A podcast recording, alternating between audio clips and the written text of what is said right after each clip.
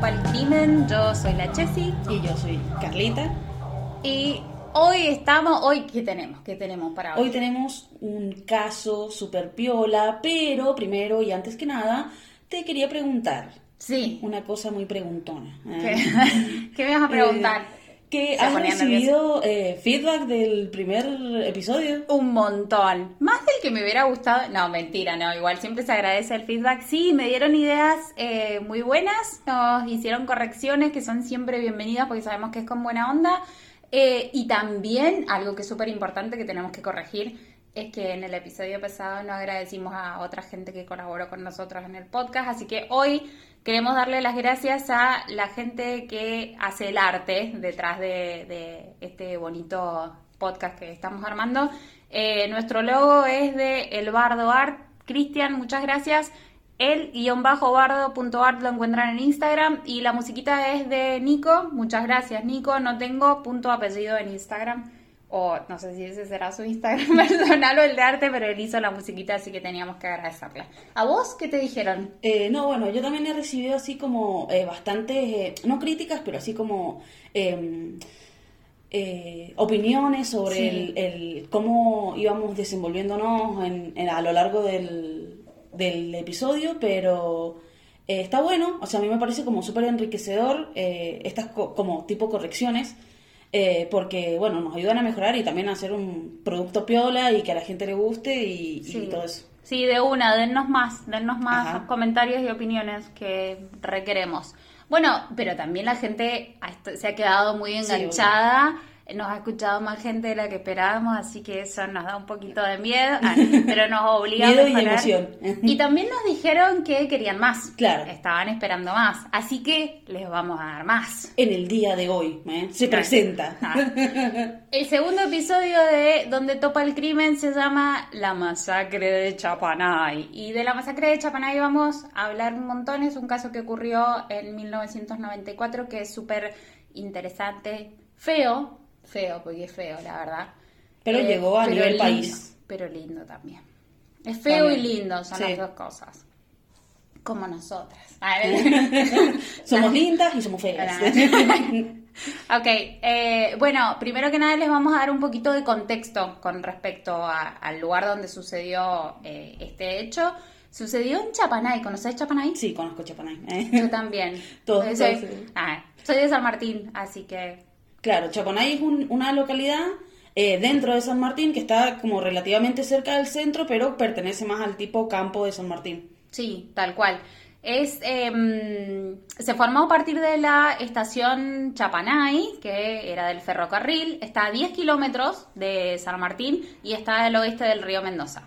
El nombre de Chapanay significa bajo zona pantanosa, pero también se dice, hay una historia así detrás del nombre de, de Chapanay, que eh, se lo dio una mujer mestiza que era esclava de una familia mendocina cuando no. Eso hay que tener Mendoza, de no esclavos. Em, bueno, esta esclava que eh, se escapó, digamos, con su amante, se instaló a orillas del río Mendoza y tiempo después prestaría servicios a la Compañía Libertadora. O sea, encima, una caudilla. una caudilla. Preciosa la historia. Bueno, en 2001, que eh, de la información que podemos recolectar, en 2001 Chapanay tenía 1.200 habitantes. O sea, imagínate en 1994 la cantidad de gente que vivía ahí. Claro. Un montón. Mataron a la mitad. Más o menos, con este tiempo fue como que dijeron, vamos a limpiar. No. Era re basura. Hay que recuperarse eso. Em, bueno, a ver, contame un poquito del crimen, ¿de qué se trata? Bien, el crimen consta de em, una persona eh, de sexo masculino. Eh, eh, no, bueno, una persona se llama Julio César Jiménez que en, en, ese momento trabajaba como si fuera de contratista y bueno, más que nada se dedicaba a lo que sería la vida rural. ¿Cuántos eh, años tenía eh, Julio? En el momento en el que sucedió todo tenía 24 años. Ah, ok. ¿Y con quién estaba? Eh, él tenía como pareja a Rosa, que era la madre, o sea, con la que había tenido a sus hijos. a los 17 años, ellos, o sea, no sabemos bien cómo ha sido la relación que ellos Esto ya es algo que va a quedar instalado en el podcast. No sabemos bien, Claro. estamos asumiendo un montón de cosas, pero bueno, ustedes lo escuchan. Son cosas que pasan. ¿eh? Eh, esto, el, alrededor de los 17 años, o sea, ellos se han conocido antes, no sabemos cuánto antes, eh, alrededor de sus 17 años, porque los dos tenían la misma edad, tienen a su primer hija, que al momento de el- la masacre tenía 7 años.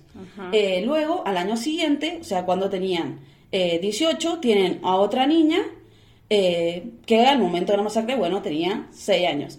Eh, después, a los 19, tienen a un niño y a los 22, 4 años después, tienen a, el, a un niño, sí, un niño eh, que en el momento tenía 2 años. Ujú, Ok, ¿por qué estamos diciendo las edades al momento del crimen? Y porque te, te habrás imaginado, el padre los de Goya los asesina a sus cuatro hijos. A sus cuatro Sí. hijos. Eh, Y también se intenta, no sabemos si se intenta matar o intenta de alguna forma salvarse de la situación. Claro, tal cual. Bueno, les hemos presentado el caso, es este padre que asesina a sus cuatro hijes, eh, que eran súper chiquitos además, pero les vamos a contar un poco... Pero les vamos a contar un poquito de lo que pudimos recolectar de la vida De de, la vida. ellos antes, de Julio César y de, de Rosa. Em, la verdad es que, o sea, se veía que no era una muy buena relación. Claro. Se veía que no, no se llevaban muy bien. Y como ya teniendo, eh, o sea, leyendo, digámoslo así, la información que podemos llegar a recolectar, eh, por ahí, bueno, también es parte de un tipo de suposición, pero yo creo que eh, estamos como tipo spoileando, pero sin spoilear, pero eh, de cómo terminó la situación y todo lo que pasó antes de que matara a sus hijos, no creo que haya sido una relación basada en el amor y la cordialidad, Eh, pero como normalmente sucede también, eh, la gente se mete, ¿eh?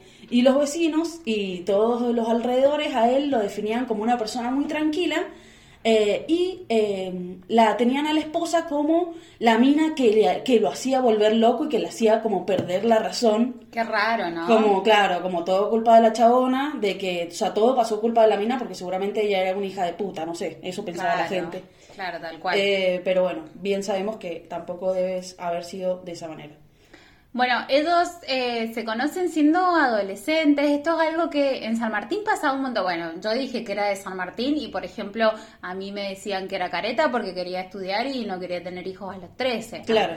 Pero la Sí. verdad es que es algo que eh, de- seguro no pasa en todos lados de la misma manera, pero por lo menos de lo que nosotras tenemos experiencia de haber estado dentro de esos lugares, es algo como común. Que Claro. la gente se junte siendo tan joven y que tenga hijos siendo tan joven, no es como algo que está... Es lo que se espera, digamos, de Claro. los adolescentes. Terminan de el secundario y, y se, van y se casar. casan, claro. Eh, o sea, se podría como poner de esa forma también, eh, contextualizando más o menos. Eh, obviamente, bueno, Mendoza eh, tiene un centro, que obviamente, bueno, en el centro eh, está bastante alejado de lo que sería San Martín, pero San Martín, por más de que tuviera como una zona céntrica y todo... eh, eh, como que es bastante movido también San Martín, no es que sea una muerte, pero la mayor parte es campo. Sí, tal O cual. sea, gran parte de San Martín es campo porque hay mucha finca, Sí. muchas eh, empresas y cuestiones así relacionadas a lo rural. Bueno, y Chapanay está dentro de San Martín, pero está... de- a bueno, no parece una distancia muy grande que sean 10 kilómetros, pero la verdad está alejado del Claro. centro de San Martín. Y obviamente, vos imaginate que fue eh, se fue armando el pueblo a partir de eh, la estación de ferrocarril que había ahí y se fueron armando las casitas alrededor y todo. Fue como es, es un pueblo, es chiquitito, es- no sé cuántos habitantes tenía, pero si en el 2001 tenía 1200, en el 94 tenía menos, como que la gente se criaba junta, eh, se conocía, se casaba, se tenía Todo, hijos claro. rápido, muy Sí, rápido, sí. la verdad. También- también Y no es hay- algo que se viera mal. o Hay sea, que hablar de que, por ejemplo, en cada localidad, no sé si en cada localidad de San Martín, pero normalmente en cada localidad hay como escuelitas, o sea, escuelas que son escuelas normales, pero eh, va la gente como del pueblo, va a esa escuela. Es Claro. muy raro que, que la gente de un pueblo se vaya a otro pueblo a la escuela por cuestiones de que la escuela tampoco te queda cerca porque eh, hay una casa cada dos kilómetros. eh, imagínate ir, trasladarte todo a, a otro pueblo a ir a la escuela. O sea, normalmente era como bastante seccionado en ese sentido. O sea, sería como, sí, seccionado. Vos me estás diciendo que se pueden haber conocido en la escuela y listo, ya, pum. Claro. Se la dio a morir y dijo... Vaya a saber también, no sabemos verdaderamente qué tipo de formación tenían, si habían llegado a la secundaria o no, o de qué manera se conocieron. Bueno, la cuestión es que se conocieron a los 17 años. Alre no, a los 17 años tuvieron a la niña. Ah, es verdad, a los 17 años ya tuvieron a su primera nena que se llamaba María Antonia. María Edith. María Antonia. María Antonieta de, la, de Rosalía, ¿eh? el nombre. Eh, bueno, no sé. Perdí el hilo de nuevo. Eh, em, bueno, cuestión que ellos em, llevaban tampoco, o sea, de los 17 a los 24 tampoco es que llevaban tanto tiempo de relación. De relación. Eh, nada, ya tenían cuatro, cuatro, niños. Eh, eh, complicado. Y también suponiendo, o sea, yo toda la información también de cierta forma la leí em, con una perspectiva de, de, bueno, de la manera en la que terminó la, la relación en sí, eh, como si fuera, o sea, atravesada por, yo me, me, iba imaginando como diciendo, esto debe haber sido una escalada de violencia constante, porque obviamente todo empieza con discusiones, con eh, malos tratos y cuestiones hasta tal vez de maltrato psicológico y todo eso, pero bueno, va escalando, va escalando, va escalando y se terminan produciendo desenlaces terribles también. Sí. Bueno, pero ¿por qué va escalando? Porque está normalizado, ¿me entendés? y más en ese momento y más en ese lugar. Por eso le hicimos una, contextualización así tan, tan grande de lo que era Chapanay. Porque, digamos, más allá de que Rosa, que era la, esposa de Julio, eh, hubiera estado recibiendo malos tratos o golpes o lo que sea, tampoco era que iba a buscar ayuda automáticamente, porque eso no se usaba. La verdad que en parte también me sorprendió. Vamos a darle gracias al feminismo que ahora es más normal. Claro, no, pero me sorprendió el, el hecho de cómo cómo eh, terminan sucediendo las cosas, porque la verdad que yo pensé que a la altura de 1994, en el medio de Chapanay, ni en pedo una persona iba a ir a denunciar a alguien que le hubiese golpeado, y menos siendo su marido. Claro. Eh, la verdad que eso me sorprendió para bien, de cierta forma. Tal cual. Bueno, entonces están eh, llevándose muy mal. Su, por lo general, lo que decía la gente eh, en ese momento, que después fue entrevistada y todo, lo veían a él como una persona súper tranquila, súper trabajadora, eh, y la mamá era la que estaba loca y zapa. pero digamos, claramente su casa no era un nido de rosas, tenía todos sus hijos, eran como muy chiquititos en ese momento. Em, y tampoco se llevaban mucho entre ellos, eso es algo también que puede marcar hasta, no sé, eh, bastantes situaciones eh, medias ah, raras, o sea, como... Eh, eh, no, no, digo que, que, ella no haya querido, o sea, tampoco vamos a suponer tanto, ¿no? Si ha querido o no tener esos hijos, pero siendo que después también ella se va de su casa, verdaderamente tampoco estaba muy cómoda con la situación de estar pasando tiempo con él. Bueno, pero creo que nos estamos adelantando. Vamos A, contarles un poquito de cómo se, fueron dando las situaciones. El 17 de agosto de 1994, la pareja y sus niños van a un juzgado de familia en San Martín. Eh, que en realidad lo que, lo que les dijeron fue, si ustedes se separan, eh, más allá de que haya quedado comprobado de que, como habíamos mencionado anteriormente, Julio era una buena persona y era trabajadora y además le interesaban sus hijos, eh, los hijos se iban a quedar, si ellos se separaban, los hijos se quedaban con la mamá que como dijo la Carlita anteriormente, la mamá, en, los malos tratos que habían tenido y todo, ya, se había ido, había vuelto. O sea, antes eh, del 17 de agosto ellos ya habían tenido bastantes separaciones claro. en las que ella, eh, bueno, se va del hogar en algunas de las ocasiones, se llevaba a sus hijos también, después volvía, después se volvía a ir, bueno, también era como bastante inconsistente el sistema familiar en sí. Claro, tal cual. Bueno, ellos van a, este juzgado de familia, yo creo que estaban intentando buscar una solución también. Eh, Julio, de hecho, dice que es como que... Él queda como buen padre y como buen esposo, eh, pero bueno. Mm, pero no lo era. Claro, ah, no lo ah. era. ¿Qué te hace el copado, Julio? Bueno, eh, la cuestión es que cuando termina esta reunión en el juzgado les dicen si ustedes deciden quedar, o sea, si ustedes deciden separarse, sus cuatro hijos van a ir a vivir con la mamá por derecho de madre. Que eso también, bueno, súper retrógrado, me parece muy retrógrado. O sea, de hecho estaban, no digo que tal vez se hubiera evitado la masacre o lo que sea, pero si eh, los niños estaban bien con su papá, Claro. ¿Qué había de malo? ¿Por qué se los iban a sacar? Algo que también está bueno señalar, eh, que bueno, estaba en la información, es esto de que en esos momentos en los que eh, eh, Rosa, digámoslo así, se va de su casa y deja a sus hijos con su marido, con el padre, el, o sea, de los niños se hacen cargo parientes, vecinos, o sea, él también recibía bastante apoyo de, de, su contexto en, en ese momento para la crianza de los niños.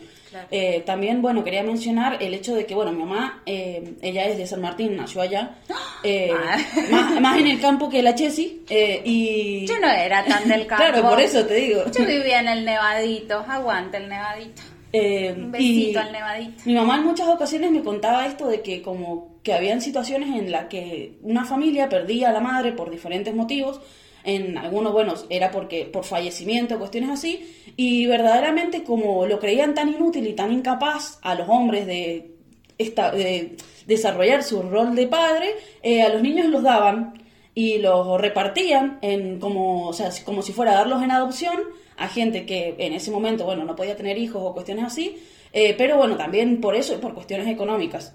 Mm. Pero, pero bueno, súper feo. ¿eh? Bueno, pero ponele. Si... era como algo que estaba acostumbrado. Pero si la persona que se moría era el padre. Y la mujer se quedaba con los niños. ¿En serio? Te lo juro. Me estás jodiendo. No, Qué injusto. Súper mal. Súper mal. Además, eso de como, no sé, me hace acordar, ¿te acordás cuando estaba el debate del aborto y estaba esta senadora, creo que fue, no me acuerdo si fue una senadora o una diputada, que dice, cuando la perrita queda embarazada, nos lamentamos. Uh, ah, pero las damos en adopción a los perritos y no sé qué, me parece eso. Entonces se, muere, se muere la madre, que sería la perrita, decimos, bueno, el padre no se puede hacer cargo porque no sé por qué. X. Entonces vamos a dar en adopción a los perritos que serían... No, ¿me entendés? No, no, malísimo. Espero, que eso haya cambiado, por lo menos. Sí, obvio, obvio. Pero, no sé si están así. Bueno, entonces volvemos. El 17 de agosto ellos van al juzgado, les dicen eso, ellos terminan decidiendo, claro. Entre los dos, o sea, como en conjunto, claro.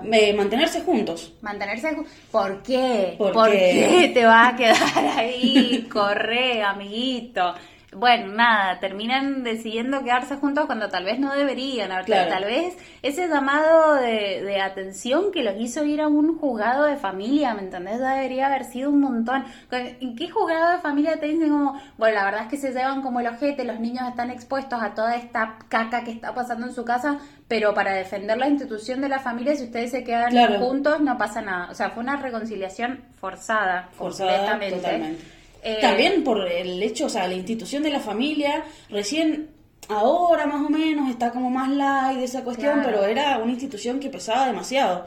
El hecho de que qué van a pensar si me separo y encima le deja a los niños a él, que seguro iba a ser, no sé, o sea, lo que la gente iba a hablar, y más en, en, en ese lugar que todos se conocen con todo. Sí, es verdad sí, vamos a volver para siempre a la cantidad de habitantes que habían. ¿Cómo puede ser tan poquita gente? Es como, no sé, ahora en un colegio hay esa cantidad de gente. Bueno, increíble. Eh, el 21 de agosto ocurre un, un hecho muy horrible también. Claro, o sea, a partir de que ellos van al juzgado eh, y vuelven a su casa juntos, empieza a hacer todo más mierda de la mierda que ya era. Sí, tal cual, era un, no sé, revolver sobre la caca prácticamente. Eh, tienen una discusión muy grande eh, Julio y Rosa. Eh, Julio justamente saca a todos sus chicos al patio. y se mete adentro, se encierra para poder pegarle tranquilito. Claro, exacto. Le da una paliza a Rosa, pero terrible, pero terrible. O sea, em, la verdad es que ella no busca ayuda ese día, porque por X, ella puede buscar ayuda cuando la necesite, así que eh, termina buscando ayuda el día siguiente, se va a una salita una salita de ese momento. una salita para los que no conocen Mendoza, esos son como puestitos de enfermería que hay dentro de todo. O sea, como si no fuera un hospital mucho más chiquito. Claro, mucho más chiquito. Con eh. muchos menos recursos. Dan forro gratis igual. Súper importante. Súper importante, que eso está muy bueno. Pero, digamos, es como que cuando vivís en esos lugares que son eh, pueblos, por ahí ni siquiera podés llegar al hospital. Y pero es que imagínate llegar hasta el Perro Pato. Es un viaje. Claro, es un viaje. es un viaje. ¿Y en qué? es un viaje. ¿Y en qué? Porque claramente no tenía movilidad. Movilidad. Eh, bueno, la cuestión es que la... Mm, ella llega a la salita. Ella llega a la salita y se constatan, para, porque te quiero contar qué es lo que, lo que les dicen cuando están en la salita. Acá. Lesiones en muñeca y codo, rodillas, muslos y brazos. De hecho, eh, parecía que había llegado con el brazo quebrado y se notaba. O sea, se notaba al momento de que ella ingresó, sí. el, digámoslo así, la persona que tiene el primer contacto con ella ya puede observar eh, una posible fractura. Claro. O sea, ha estado 24 horas con el brazo fracturado eh, y después de eso, eh, que también hay que pensar todas esas situaciones que está bueno, de cierta manera, el hecho del episodio en sí, de en ese momento, más allá de todo el miedo que la mujer puede llegar a sentir, eh, la impotencia, eh, el miedo de, ir y decir, ¿cómo voy a un hospital? ¿Y, qué digo? ¿Me entendés? O sea, ¿qué voy a decir? Digo que mi marido me hizo pico o miento que, no sé, cualquier cosa. Claro, tal cual. Eh, entonces, toda esa situación, o sea, es un, un, proceso para poder llegar a, tomar la decisión. Claro. Igual nada que ver lo que voy a contar, pero me hizo acordar.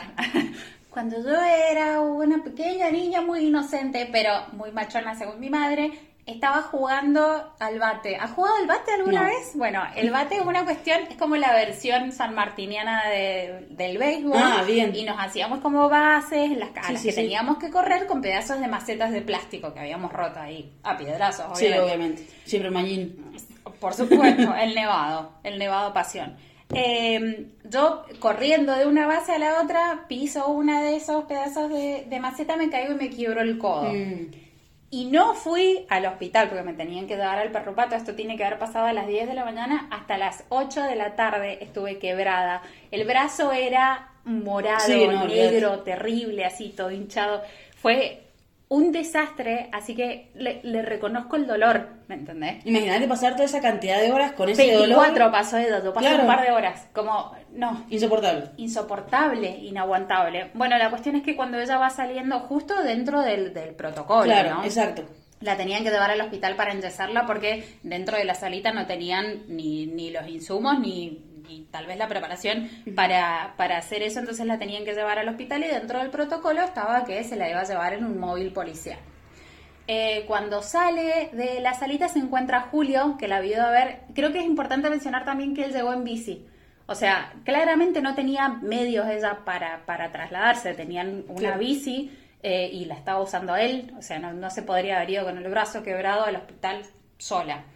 Em, y bueno, cuando se enfrentan ahí tenemos distintas versiones, porque tenemos la versión de ella y la versión de él. Que después la dicen en el juicio. Pero lo importante de aclarar también antes es que el enfermero que a ella la atiende, él le pregunta qué le había pasado y ella le reconoce de que el marido la había golpeado. Es verdad. Entonces, el, como que el enfermero, digamos así también, en ese momento, eh, para el momento esto también me sorprende, le da la opción de decir, podés ir a denunciarlo ¿Cómo? Bueno, puedes no hacerlo. Como que está en tu decisión que realizás. Pero le, presentó la, opción de poder hacerlo. Y ella, bueno, lo iba a ir a hacer, obviamente. Claro, tal cual. Bueno, del chango y estacionó la bici, tranqui, tranqui. tranqui.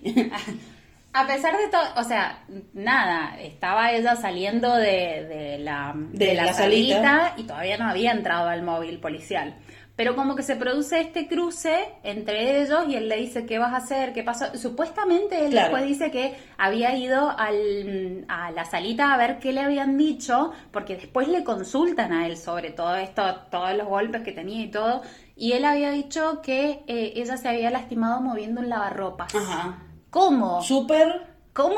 Por lo probable quebrarte y tener moretones por todo el cuerpo por mover un lavarropa que no tenían. Igual además poner, movés el lavarropa que te lo, te lo pones en la espalda, o sea, o como lo levantás con un brazo. No, pero para que yo me imagino que, qué sé yo, tal vez en ese momento tenían lavarropa paleta o cuestiones así, o tal vez ya tenían un lavarropa más peor, lo vaya a hacer. Pero es que no tenían lavarropa. Ah, no Era tenían. mentira. Era mentira. o sea, ni siquiera conectó las neuronas para poder decir algo más o menos viable. Claro, tal cual.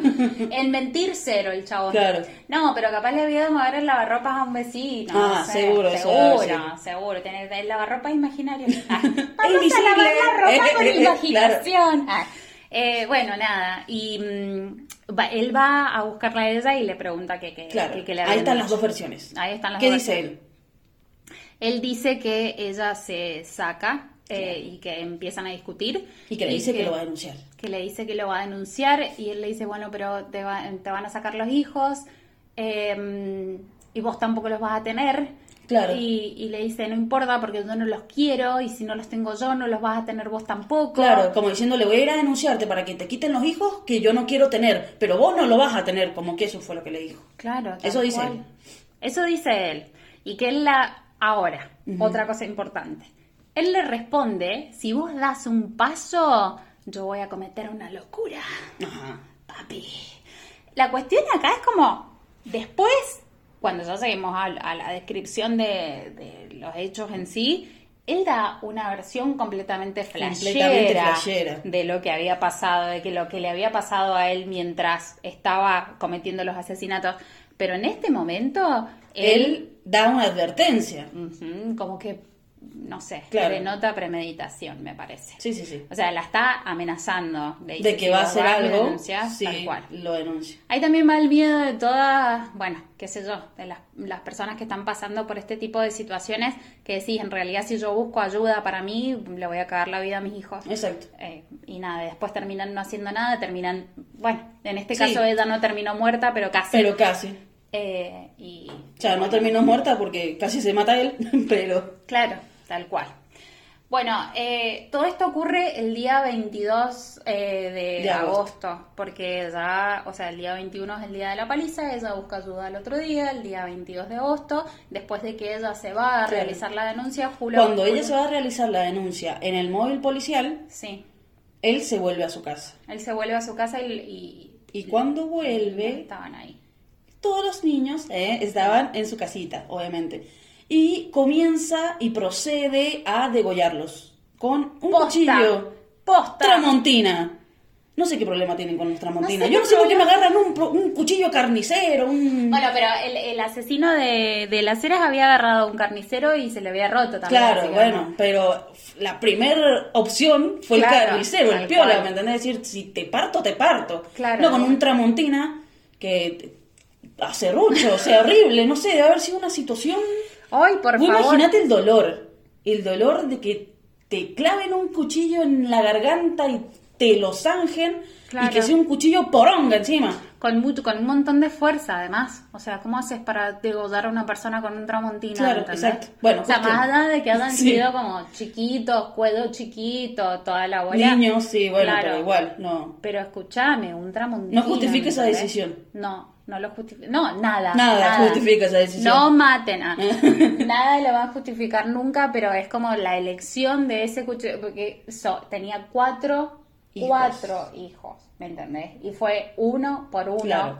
Imagínate que el, el que seguía ya sabía lo que le iba a pasar, ¿me Exacto. entendés? Esa- eso también, yo me pongo a pensar en la situación, por ejemplo, o sea, ponerme en el lugar de uno de esos niños, que tampoco tenemos la información, por ejemplo, de que eh, a quién, o sea, si agarró primero a uno y lo degolló y los otros no estaban y no lo vieron, Claro. no, no sabemos, pero imagínate que venga tu padre, que por más malo o bueno que sea, uno tiene una idea de padre y puede decir, bueno, mi padre relativamente, por más no me va a pegar un corchazo, no me va a, a matar, no me va a dejar tirado en la calle, bueno, suposiciones, ¿no? Obviamente hay situaciones muy difíciles, eh, pero, y realidades diferentes, pero bueno, son cosas que, que uno piensa, verdaderamente, y es Claro. como eh, que te mate tu padre, me parece, no sé, súper fuerte. Sí, sí, mal. Y que vos... O, tu sea, madre, cualquiera de los dos, te ¿no? estés dando cuenta de todo lo que está pasando a medida, o sea, mientras se está desarrollando, Claro. vos estás asociando Y en el momento, o sea, que te está haciendo esto no es algo que ha venido de la nada. O sea, eh, los niños obviamente han sido testigos y han presenciado discusiones, malentendidos, malos tratos, lo que fuera, todo eso lo han ido viviendo. eh, y, y, y estar pensando tal vez hasta en el momento en el que te viene a matar tu padre, de decir, ¿ya habrá matado a mi mamá? ¿O qué va a hacer con mi mamá? ¿O cuando llegue mi mamá nos va a ver a todos muertos y la va a matar a ella también? O sea, también pueden llegar a ser pensamientos que se te pueden llegar a pasar por la cabeza en ese momento. Sí, supongo que sí. Igual eran súper peques. Sí. Súper peques. Ay, había uno de dos años. Dos años. El más chiquito tenía dos años. Espero que haya empezado por él. Porque si no, imagínate esa cabecita de dos añitos ahí viendo lo que, lo que estaba pasando. Sí, como no, sé, mucha pena me dio. Eh, bueno, cuestión que los mata a todos y después intenta... Intenta, no sabemos si intenta matarse, si intenta desligarse de la culpa, o sea, no sabemos si se quiere matar, porque le dio mucha culpa todo lo que realizó anteriormente, y por eso, o si de, es porque cayó en, en cuenta de que obviamente iba a ir súper preso y eh, se quiso salvar, digámoslo así, de, de esa situación. No lo sabemos. Pero, eh, bueno, cuestiones de que eh, él se intenta degollar también, Sí. sea, se clava el cuchillo, dice que es como a la altura del, donde tendría la nuez de Adán, que se clava el cuchillo y que, eh, bueno, intenta degollarse, pero en eso, obviamente, entre el dolor, la sangre que uno está perdiendo y todo eso, se desmaya y se cae tirado al piso y chorrea tal de sangre para todos lados. se, mm, se hace daño en las cuerdas vocales y por eso es que después tiene que dar Claro, su declaración. en- No puede hablar. No se mata, eh, termina estando seis meses internado, pero después se recupera y Claro. quiere declarar, nada más que no puede hablar, entonces en su declaración por escrito eh, da como esta versión a la que hacíamos mención anteriormente. Exacto. Él, si bien a ella le dice que iba a cometer una locura si ella lo denunciaba, después cuando está describiendo En el lo juicio. que, claro, en el juicio lo que lo que Dice pasó, algo súper loco y flashero. sí, se los voy a leer porque de verdad que es loco. Él dice que en el momento de cometer los asesinatos sentí como si el mundo se me viniera encima, como si algo oscuro apareciera delante de mí. No puedo explicarlo. No recuerdo qué hice yo ni qué hizo ella. En cambio, recuerdo unas luces fuertes pero pálidas y que al cerrar los ojos se hicieron rojas. Sentí que estaba en una habitación toda de cristal, con forma triangular, y que estaba en lo alto desde donde veía todo azul. El siguiente recuerdo lo tengo cuando yo estaba en el hospital. ¿El qué, papi? ¿Cuál- ¿Con cuál, con qué se da este? O sea, yo me voy Que imaginando- convide, porque claro. la verdad... Definitivamente. ¿eh? Yo me voy imaginando como la situación también, esto de en el momento en el que hice y después se puso todo rojo, o sea, ese debe ser el momento en el que tal vez él se desmayó y comenzó, o sea, obviamente seguía sangrando por la herida y empezó tal vez, o sea, como que ha sido como esa imagen, pero súper flashero, igual que lo que... No, pero si él describe como, o sea, esto fue lo que sucedió durante todo el tiempo, mientras él los estaba matando y después lo que se hizo a él. Claro. Porque su recuerdo siguiente es cuando ya estaba en el hospital, No. O sea, que no recuerda particularmente, no, no, recuerda. no recuerda, entre comillas, no nos ven, pero estamos haciendo comillas. Estamos haciendo comida. No recuerda lo que sucedió en el momento de- del crimen, ¿me entendés? Como, qué conveniente, Qué igual. conveniente. No, mira, justo, justo, papi, Ah. no me acuerdo qué pasaba. Bueno, cuestión que, eh, bueno, la parte de que se los llevan a los angelitos en el ataúd Sí, blanco bueno, y todo eso. eso. Al, después, bueno, obviamente se realiza lo que sería un velorio y toda la cuestión con ataúdes blancos. Va todo el pueblo. Va todo el pueblo, de que Chapaná. eran 500 en ese momento tal vez, pero bueno, fueron. Eh, estaba todo... Velorio de 500 Maradona, un Sí, poroto. no, creo. olvídate. Eh, todo el pueblo muy conmocionado, muy... eh, eh, también, bueno, esto lleva de la mano un montón de, de- de cuestiones eh, culturales, esto de, de poner los niños en una sección especial dentro del cementerio. No me parece ni bien ni mal, o sea, es como medio raro, me parece hasta de cierta forma medio morboso, pero bueno, eso es un tema mío, no, no es un tema ¿Te gustan que los en general. Me encantan los cementerios, me súper encantan los cementerios, pero como que me parece media chota esa división, es como, y los angelitos, como demasiado... eh, A mí me parecen preciosos los cementerios. Me parece Sí, que no, obvio, una- me encantan. Yo siempre digo que los yo me quería casar en un cementerio. Ah, Cuando bueno. era chica. Re loca. Bueno, ¿eh? Momento de confesiones. ¿eh? Deja de ser un podcast de crímenes y de confesiones. Eh, no, a mí me, me re gusta, pero qué sé yo, ir a tomar algo al cementerio o caminar. Ir a tomar algo es más normal que querer casarme en un Eh, cementerio. Por supuesto. Bueno. Sí. no, ir a tomar mate, no sé, ir a sentar. Es que yo siempre digo que en el cementerio está la paz de los que ya no sienten. No. Ah.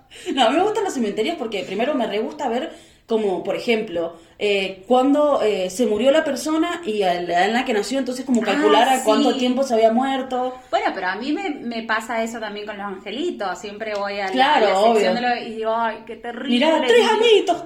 Vivió dos días, la puta Ajá. madre. No, pero sí. Sí, sí, sí. Qué sé yo. Bueno, la cuestión es que a estos angelitos se los llevaron a ese sector, todos ataúdes blancos, fue todo. Claro, algo que está bueno como aclarar es que em, después eh, de toda esta cuestión, Rosa se desaparece.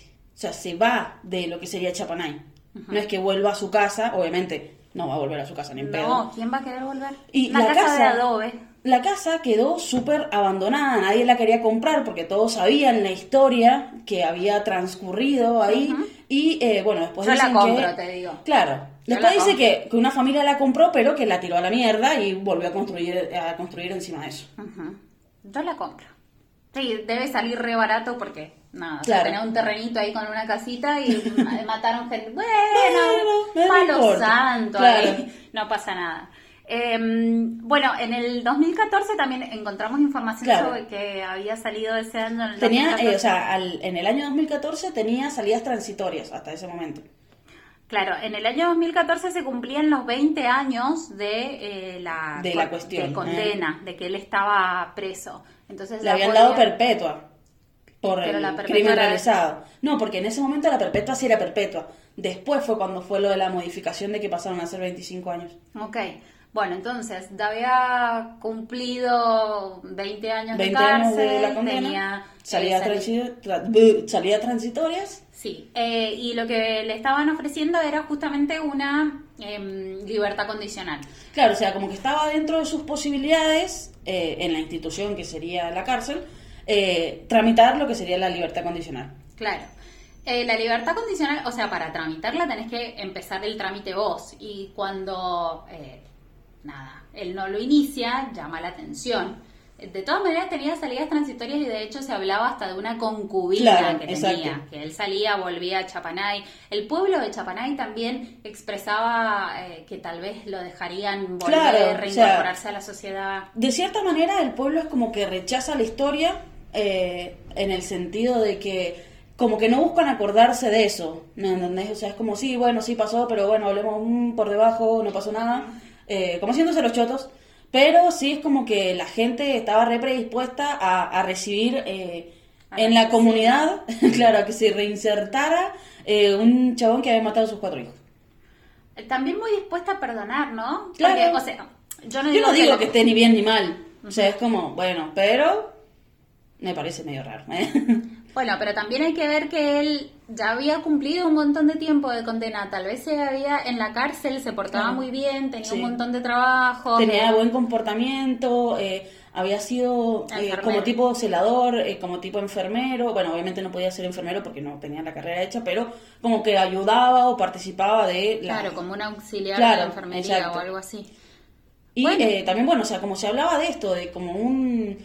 que él no quisiera salir porque en la cárcel, o sea, como que había llegado a acomodarse a... La comodidad, Claro. la comodidad de estar... eh, de estar en la cárcel. Sí, de una. Eso pasa un montón. Es como que la gente cuando pasa tanto tiempo encerrado se acostumbra a ese tipo de vida y después le parece súper extraño.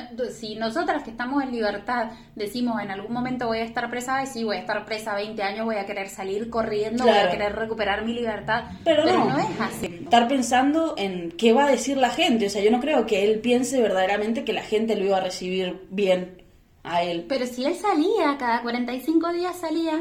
Claro, bueno, pero digo antes de empezar a salir. Mm, bueno, qué sé yo. Yo creo que si ya había hecho pareja, ya tenía una concu. Qué raro también eso, estar con Ajá, estar con una persona. Bueno, porque no sabemos si lo sabía. Bueno, no, sí, lo debe haber sabido. Si todo el mundo se enteró. Obvio, ¿cómo no lo vas a ver? Ah, Además- eso también. Un hermano de Rosa mantenía comunicación con él y se llevaba bien con él. O sea, como que eran panchos amigos. Claro, tal cual. Eh, yo creo que, bueno, no debe ser complicado. Hay un montón de gente que está en pareja con gente que está presa. A lo Sí, que voy obvio. es como, al chabón que mató a los cuatro hijos. O sea, no sé, no sé. Andá y agarrate el que fue y choreó algo, no sé. No sé. Que mató a uno nomás, ¿eh? que lo mató uno de sus hijos, no a los cuatro. Eh, pero bueno, no sé, la cuestión era que él no había apelado para, para salir en, o sea, para tomar la opción de la libertad condicional, iba a seguir con las salidas transitorias hasta que terminara su, su Condena condena. eterna. Imagínense que si todo esto ocurrió cuando él tenía 24 años, estamos hablando de una 20 persona... años después, Sí, en el 44. 2014, ya tenía 44. O sea, ahora ya tiene como casi 60. En el 2014, no. No, nada que. Bueno, chicos, soy mal, soy mal en matemáticas, no es lo mío. Se ponía a contar con los dedos. bueno, pero tenía más de 50. 50 tenía seguro. No. Sí, boludo.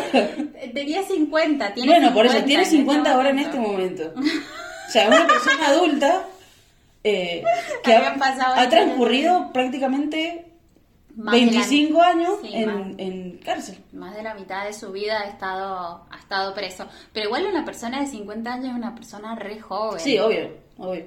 Y una persona que purga su condena también como que tiene el derecho de volver a su vida. Yo voy a, a las personas que decís, bueno, qué sé yo, si quiere volver a Chapaná y quiere volver a trabajar y te, tiene todo el derecho.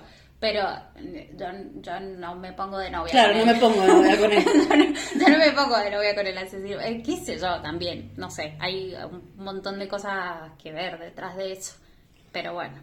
Bueno, así concluye el segundo episodio. ¿Qué tenés para decirnos? Porque eso también me dijo la gente, que Ah. necesitábamos contar las opiniones Ah, que teníamos opiniones. sobre el caso. ¿Qué te parece este caso? El caso me parece eh, interesante, trascendente para el momento. Bueno, como estaba diciendo, esto de que me sorprende que verdaderamente en ese momento eh, y en, esa, en ese contexto la mina haya decidido realizar la denuncia.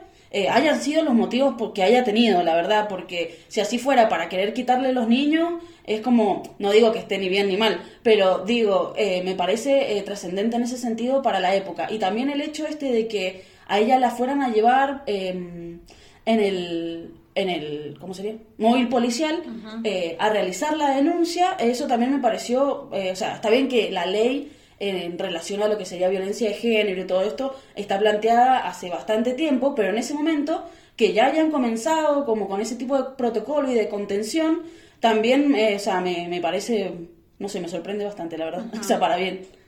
Yo creo también que es, o sea, un horror que haya sucedido esto, porque vos viste que cuando por fin la mina se decidió a pedir la mina, o sea, cuando por fin Rosa se decidió a pedir ayuda, fue, lo buscó, fue a la enfermería, estaba derecho, o sea, estaba yendo a hacer la denuncia y todo, el chango va y le mata a los hijos. claro.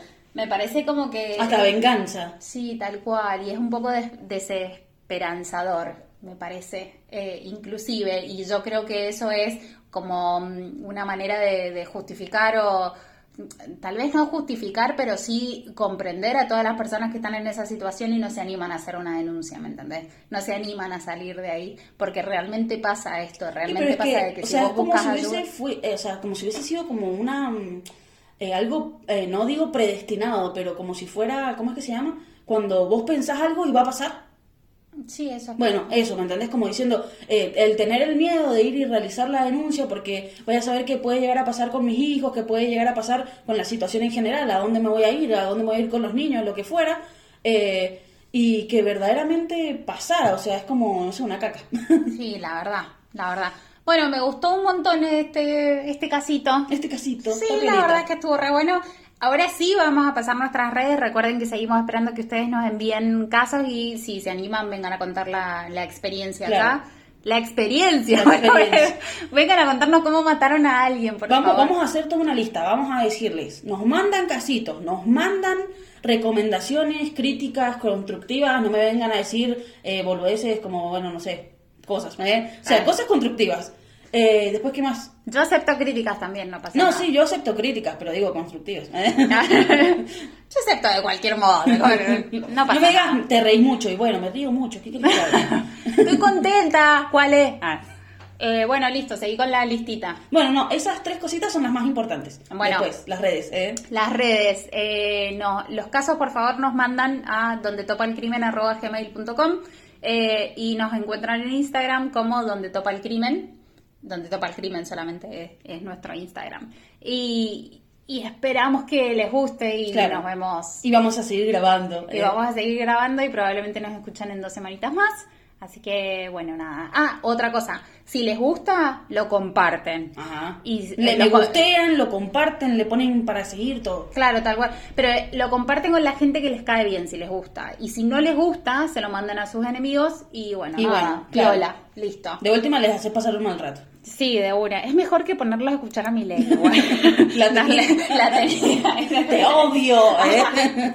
¿Qué te pasa en el pelo, mi ley? Por favor, Peinate. papito. Bueno, listo, nos vemos en la próxima. Besis, besis.